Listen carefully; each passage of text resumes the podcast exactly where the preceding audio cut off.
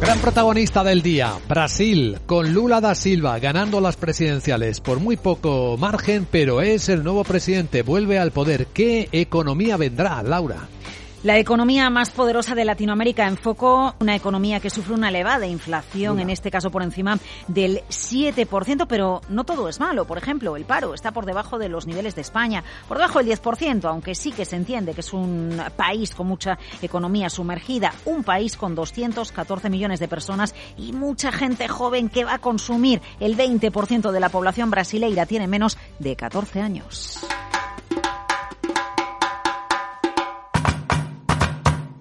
Bueno, pues Lula, al frente de la economía de Brasil, la primera economía latinoamericana, una economía en la que todo es grande, por ejemplo, es el segundo productor de soja del mundo, gran productor de energía de renovable, de pollo, de carne, pero es un país también con muchísima desigualdad, como nos recuerda Eduardo Irastorza, profesor de OBS Business School. Esa inflación está repercutiendo muchísimo en el coste de la vida de una población tan polarizada, tan de extremos, donde hay gente con mucho dinero, grandes rentas y, gente que, que vive prácticamente al día.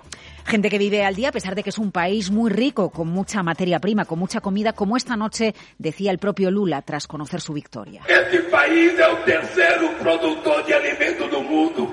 O que falta, na verdade, é vergonha